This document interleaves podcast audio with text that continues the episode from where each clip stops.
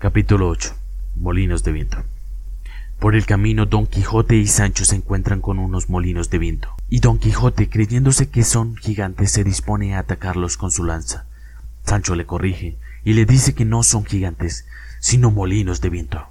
Pero Don Quijote insiste en su fantasía y arremete contra ellos. Le da un lanzazo en la aspa, pero cuando un fuerte viento mueve el aspa, provocando que rompa su lanza en pedazos. Don Quijote sale impulsado. Sancho acude a ayudarlo y le dice a Don Quijote le había dicho que no eran gigantes. Don Quijote cree que fue un encantador frestón quien convirtió a los gigantes en molinos para quitarle la gloria de su vencimiento. Muy buenas tardes, muy buenas noches, muy buenos días. Mi nombre es Diego Sánchez. Como ya escucharon al principio del podcast, hoy vamos a hablar sobre un fragmento de la obra de Don Quijote en la Mancha, de los molinos de viento. Vamos a profundizar sobre este tema y vamos a hablar sobre similitudes que están en el libro a la vida real y aclarar ciertas cosas que rodean esta escena. Por favor, acompáñenos en este podcast el día de hoy tengo dos invitadas muy especiales que son Charit Barrera y Carol Mosquera. ¿Cómo están muchachas? Hola, muy bien. ¿Y tú cómo estás? Estoy muy bien, gracias. ¿Y tú, Carol? Muy bien, Diego. Me alegra estar aquí y compartir con todos ustedes. Como sabemos, el poema tiene una gran relación con nuestra vida cotidiana, ¿no? ¿Qué fue lo que entendieron ustedes en el poema o qué creen que relaciona? Bueno, para Don Quijote los molinos de viento representaban gigantes. Una de estas razones era porque en España no estaban acostumbrados a tener molinos. Entonces, entonces la gente no sabía para qué se utilizaban. Claro, pero no se te olvide que Cervantes también lo quería poner por otro contexto, el cual es que uno a veces pelea con gigantes que no existen, que están en la mente de uno. Obvio, Carol, tienes toda la razón. Nosotros somos jóvenes y como, tal eh, somos juzgados por todo, ya sea por nuestra apariencia. Pero bueno, dejemos eso para el final. Y en contexto con ello, creo que también se relaciona mucho con la pandemia. Cuéntanos, ¿cómo fue el principio de la pandemia para ustedes? En mi caso, la verdad, fue muy duro, la verdad. Al principio fue muy duro. Estar encerrada sin ver a nuestros compañeros y también estresada por tanta tarea. Pero yo creo que eso me ha ayudado a pensar en mí y en lo que quiero para mi futuro. También pensé en dejar de estudiar ya que mi salud se vio afectada por todo esto. Estoy de acuerdo con Carlos, me pasó algo similar ya que me dio un poco duro la cuarentena. Mi familia por un lado quería que yo obtuviera las mejores calificaciones pero a mí me costaba un poco, ya que me era difícil. Claro, al, al principio nos dio muy duro porque era encerrarnos en nuestras casas y no salir y pues como uno está acostumbrado a la interacción física o social, es muy dura. Pero algunos que otros, eh, yo siento que a mí me dio duro, pero no tanto como a ustedes, como me están diciendo. Y creo que nuestra mente fue la enemiga de, de nosotros, porque muchas veces nos sentimos solos y ella comienza a crear cosas fuera, fuera de contexto. Pero bueno, yo creo que eso también se relaciona con los molinos de viento. Bueno, a mí también me parece muy interesante lo que acabas de decir. Claro, el tema de los molinos de viento también se relaciona con nuestra vida y nuestros estereotipos. Y claro, también se relaciona con nuestras barreras interpersonales y derrumbar los estereotipos que la sociedad nos plantea. Pero, ¿ustedes saben qué son los estereotipos?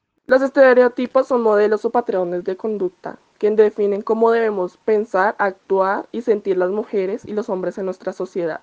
Bueno, ya sabiendo esto, las personas de ahora tienen muchos estereotipos. Por ejemplo, las mujeres en su mayor complejo es su cuerpo. Pero chicas, ahora díganme ustedes, ¿cuáles son sus estereotipos o qué creen que son los estereotipos más grandes que existen en el mundo? ¿Me lo podrían aclarar según su punto de vista? La sociedad se ha plantado en un cuerpo perfecto, podría decirse, y muchas veces me he sentido un poco acomplejada por no tener la cara bonita, por no tener un cuerpazo, unos senos de buen tamaño se podría decir. y de verdad son muchos estereotipos para llegar a ser la mujer perfecta, entre comillas. Sí, claro, yo por otro lado a veces me siento acomplejada o mi mente y la mente de la sociedad crea esas barreras. Por ejemplo, si vas a la playa, tienes que tener un buen cuerpo y no tener estrías y ser gordo. Y eso me acompleja a veces. Claro, es verdad. Al igual que muchas personas más se sienten así, ¿no? Eh, a continuación vamos a escuchar un poco de, eh, ¿cómo decirlo?, relatos. A continuación trajimos un entrevistado y le vamos a realizar unas preguntas. ¿Cómo te llamas? ¿Cuántos años tienes? ¿Has experimentado estereotipos o barreras por causa de la sociedad?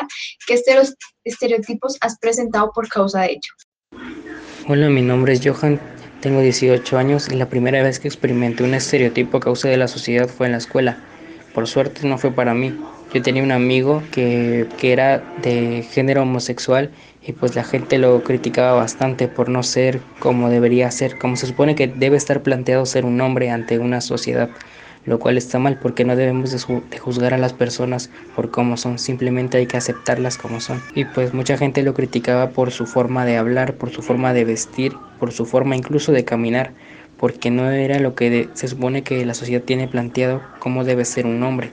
Él se comportaba diferente y pues recibía muchos mucho bullying por parte de otros compañeros y cosas así. Sí, gente, la verdad nadie es perfecto y creo que el tema de los molinos de viento también se asocia mucho con nuestra actualidad, desde nuestra mente hasta nuestros actos. Por un lado, nosotros y la sociedad nos encargamos de crear nuestras propias barreras, esas barreras que están en nuestra mentalidad. Sí, claro, pero debemos aprender a destruir todo eso para ser felices, para no tener complejidades ni tampoco y bueno, para toda la gente que nos están escuchando en este podcast, aquí terminamos nuestra primera emisión, nuestra emisora.